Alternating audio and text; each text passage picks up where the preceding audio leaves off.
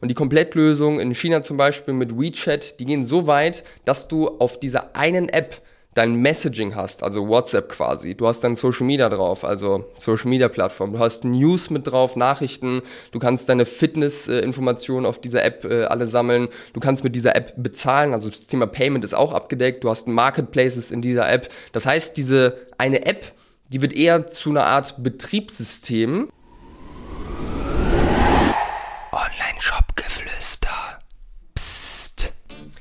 Hallo und herzlich willkommen zum heutigen Thema. Und ich möchte heute fünf E-Commerce-Trends aus USA und China mit dir teilen, ähm, die ich super spannend finde, die da mega, mega angekommen sind mittlerweile und auch hundertprozentig in Zukunft irgendwie auf Deutschland überschwappen werden oder das auch schon getan haben. Und ich würde sagen, wie immer, starten wir direkt rein.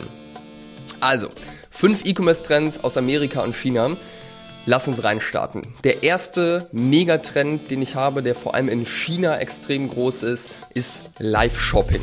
Live-Shopping bedeutet eigentlich so modernes Home-Shopping, halt nicht über einen Fernsehsender, sondern einfach über das Mobiltelefon ähm, live zu gehen und Produkte vorzustellen, Halls zu machen, alles Mögliche. Das ist in China wirklich ein riesengroßes Ding. Es ist so, so groß, es ist eine riesen Industrie geworden.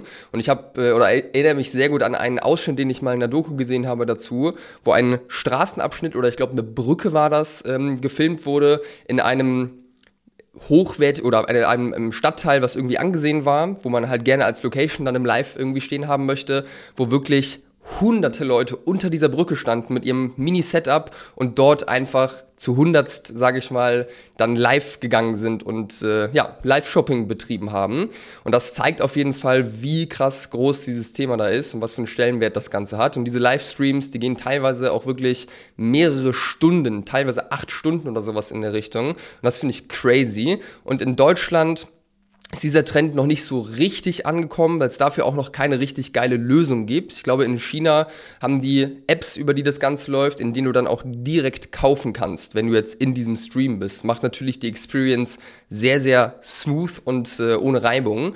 Das gibt's in Deutschland jetzt so meines Wissens nach noch nicht, aber man sieht auf jeden Fall immer mehr Brands, die das Live-Thema irgendwie aufnehmen, die auf Instagram live gehen, die Community mitnehmen ähm, oder auch extra dafür, ja, wirklich Departments schaffen und da wirklich Energie reingeben. Karls Erdbeerhof ist da auf jeden Fall ein Beispiel. Die haben vor allem während Corona sehr, sehr viel Live-Shopping gemacht und das war aus meines, oder meines Wissens nach auch sehr erfolgreich. Das heißt, man sieht auf jeden Fall, dass das Potenzial erkannt wird in Deutschland. Ich persönlich finde es auf jeden Fall auch super spannend, ähm, aber definitiv eine Sache, wo noch nicht so viele Berührungspunkte ähm, ja, vorhanden sind. Von dem her dürfen wir da auf jeden Fall gespannt sein, was in den nächsten Jahren noch kommen wird. Und irgendwie finde ich persönlich die Vorstellung, dass das Thema so crazy hier wird wie in China, dass Leute auf die Straße gehen, nur um diesen Standort in der Location drin zu haben, acht Stunden Stream, irgendwelche Produkte vorstellen. Ein bisschen befremdlich.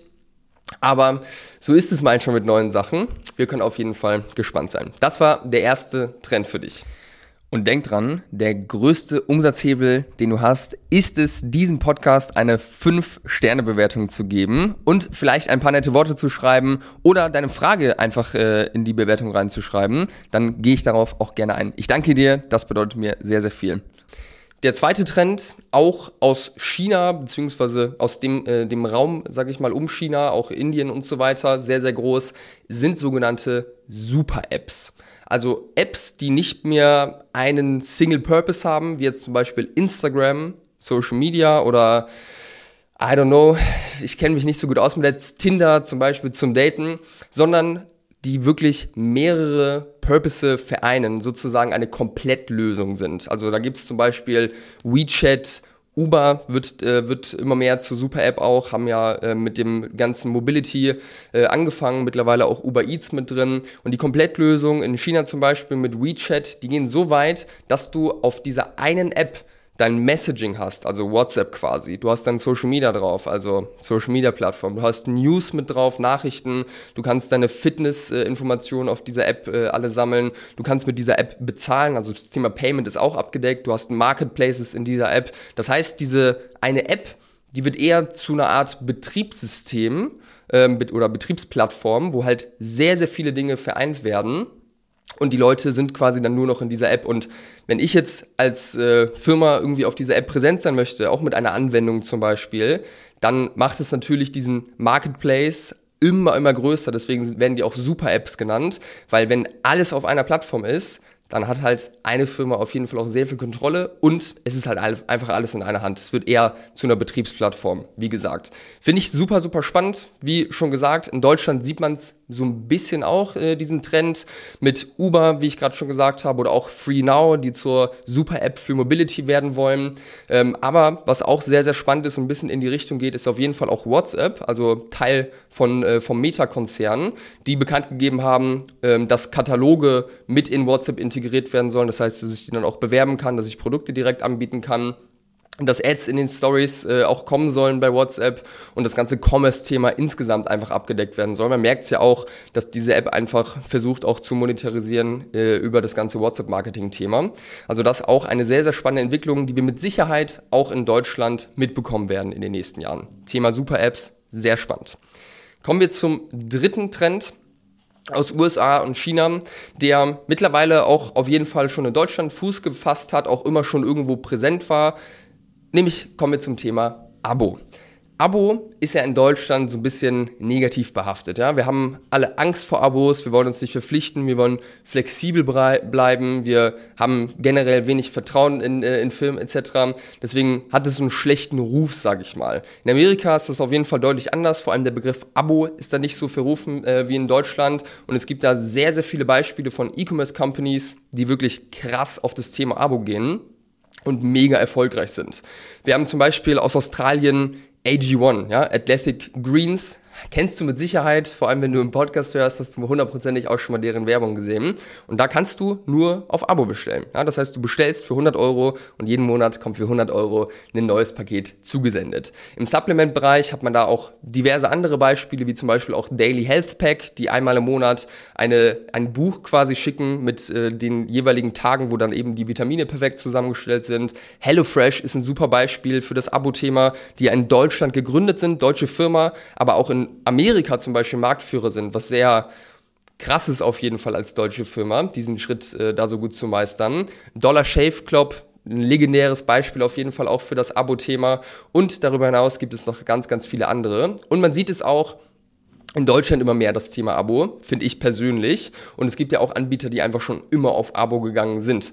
Und was ich auch sehr, sehr spannend finde, ähm, ist das Thema Amazon, was das Abo, äh, was die Abos angeht. Weil ich kenne viele Leute und ich habe selbst auch ein, zwei Abos bei Amazon von Produkten, die ich immer wieder habe. Und du kannst bei Amazon das so easy abschließen, so flexibel gestalten. Das finde ich äh, ein super Beispiel dafür, wie krass dieses Thema Abo eigentlich schon da ist. Ich kenne Leute, die, äh, die haben äh, ihr einen Abo bei Amazon für ihre Zahnbürste oder Zahnpasta. Das finde ich jetzt ein bisschen too much, aber muss ja jeder selber wissen. Thema Abo, aber auf jeden Fall super spannend. Macht ja auch super Sinn als E-Commerce Company, weil man hat ähm, Recurring Revenue, also Umsatz, der ziemlich safe, sage ich mal, wiederkommt. Ähm, und das gibt natürlich eine gewisse Planbarkeit, ähm, verringert natürlich auch den Churn, also wie viele Kunden abspringen, weil man einfach irgendwo gefestigt ist, in diesem Plan auch drin.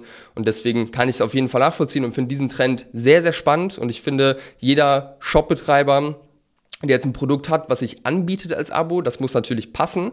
Es macht natürlich jetzt keinen Sinn, für ein T-Shirt irgendwie ein Abo anzubieten, aber für Supplements zum Beispiel macht es komplett Sinn.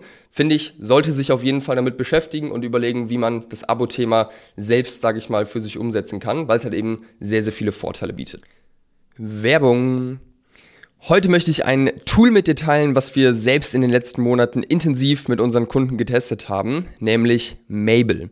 Mabel ist ein Tracking-Tool, das verspricht, 100% der Daten im Ads Manager wiederherzustellen und sichtbar zu machen, so dass der Algorithmus auch wieder mit ihnen arbeiten kann und du zusätzlich natürlich eine viel bessere Entscheidungsgrundlage hast. Das Tool soll wirklich bessere Performance bringen, dadurch, dass der Algorithmus wieder mehr zum Anfassen hat.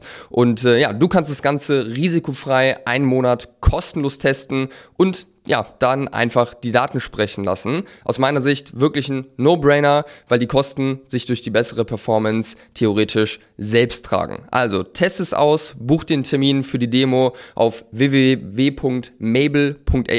Den Link findest du auch nochmal in den Show Notes und trag am Ende ein, dass du vom Online-Shop Geflüster Podcast kommst, weil dann kannst du das Ganze, wie gesagt, einen Monat kostenlos testen. Und jetzt geht's weiter mit der Folge. Kommen wir zum vierten Trend und dieser Trend ähm, der kommt vor allem aus China. Ich hatte ja vor kurzem schon mal ein Video bei YouTube, wo ich auf das Video von Wissenswert von Shein äh, reagiert habe.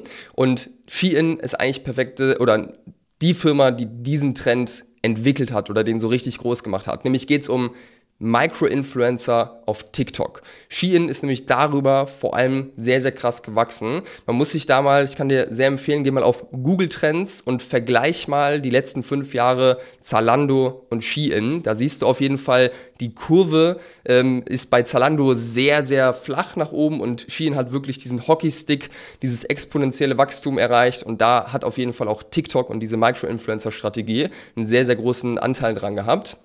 Und die haben wirklich eine Armee an Micro-Influencern, gepaart noch mit dieser Innovation, wie Produkte gesourced werden, beziehungsweise wie Produkte hergestellt werden. Das ist nämlich bei Shein äh, so, dass die Produzenten angebunden sind zu Shein, selbst Sachen raufwerfen können oder produzieren, dann aber auch sehen, wie gut es abverkauft wird. Und so werden eben immer wieder kleinste Chargen in den Markt reingeworfen, um zu gucken, wie schnell oder wie gut verkauft sich das Ganze, weil die eben durch diese direkte Anbindung in der Lage sind, wirklich neue Produkte binnen sieben Tagen auf den Markt zu bringen. Und wenn du dann halt deine Armee von Mikroinfluencern hast, wenn du siehst, okay, dieses Produkt geht ab und du schickst es an, äh, an hunderte, tausende Influencer raus, dann ist die Plattform geflutet ähm, von Shein, Halls etc. Das finde ich auf jeden Fall ein sehr, sehr krasses Beispiel dafür, was für ein Potenzial in Mikroinfluencern steckt. Ähm, und das äh, ja, ist auf jeden Fall ein Trend, sage ich jetzt mal, der in Deutschland ja auch schon lange am Start ist, dass Firmen mit Mikroinfluencern zusammenarbeiten. Aber auf dem Scale, wie Shein das gemacht hat mit den Mikroinfluencern auf TikTok äh, und diese ganzen Viralitätsgeschichten, äh, die da mit reinspielen, finde ich auf jeden Fall sehr, sehr beeindruckend. Da kann man sich was von abschauen. Und jetzt kommen wir zum fünften Trend und das ist das Thema Buy Now, Pay Later. Buy Now, Pay Later, jetzt kaufen, später zahlen, kennen wir alle, gibt es ganz, ganz viele Anbieter, PayPal, Klarna, Afterpay, Zip und auch Apple hat jetzt bekannt gegeben, dass sie so einen Dienst ins Leben rufen werden. Und das ist auf jeden Fall eine Sache, die mittlerweile ja auch in Deutschland auch schon krass angekommen ist. Aber in Amerika zum Beispiel hat das nochmal ein ganz anderes Ausmaß. Da hat jeder zweite so einen Service schon mal genutzt. Und ich habe gelesen in einem Artikel, dass äh, ich meine 40 Prozent der Amerikaner oder so wirklich auch ihren Wocheneinkauf, die Lebensmittel, also das, was sie wirklich fürs tägliche Leben brauchen, über Buy Now Pay Later kaufen. Ist natürlich eine mega Gefahr für Privatpersonen, weil man dadurch einfach den Überblick verliert, sich Dinge auf Pump kauft, die man sich vielleicht auch nicht leisten kann. Ist natürlich jetzt nicht beim Wocheneinkauf so, aber da gibt es auf jeden Fall sehr, sehr viele Leute, die sich privat dadurch in den Ruin, äh, in den Ruin begeben. Und das finde ich auf jeden Fall eine sehr kritische Sache. Ich kann aber auch absolut verstehen, dass dieses Thema groß wird und ich finde es auch irgendwo sinnvoll, wenn ich jetzt einen Online-Shop habe, zum Beispiel für etwas höherpreisige Produkte, also mehrere hundert Euro, vielleicht 1000 Euro, Sofas, Betten in der Richtung. Da finde ich es persönlich eine echt coole Sache und es kann wirklich dafür sorgen, dass die Conversion Rate äh, stark dadurch steigt, wenn man einfach ja diese eine hohe Zahlung auf Häppchen aufteilen kann. Aber jetzt Bestellungen mit 50 Euro über Buy Now Pay Later irgendwie abzuwickeln, finde ich persönlich eine sehr kritische Entwicklung, wo man definitiv aufpassen muss. Äh, jeder für sich natürlich. Aber dieses Thema Buy Now Pay Later ist mittlerweile in Deutschland, wie gesagt, auch schon richtig groß geworden. Selbst in Deutschland haben mittlerweile über 40 Prozent Buy Now Pay Later schon mal genutzt. Das finde ich auf jeden Fall auch schon eine Ansage, ist äh, auf jeden Fall sehr viel. Und ja, das ist auf jeden Fall der fünfte Trend gewesen. Buy Now Pay Later, geile Sache, die aber auf jeden Fall auch kritisch betrachtet werden muss. Und ich hoffe, dass du hier was mitnehmen konntest. Und ich würde sagen, wir sehen uns beim nächsten Mal wieder.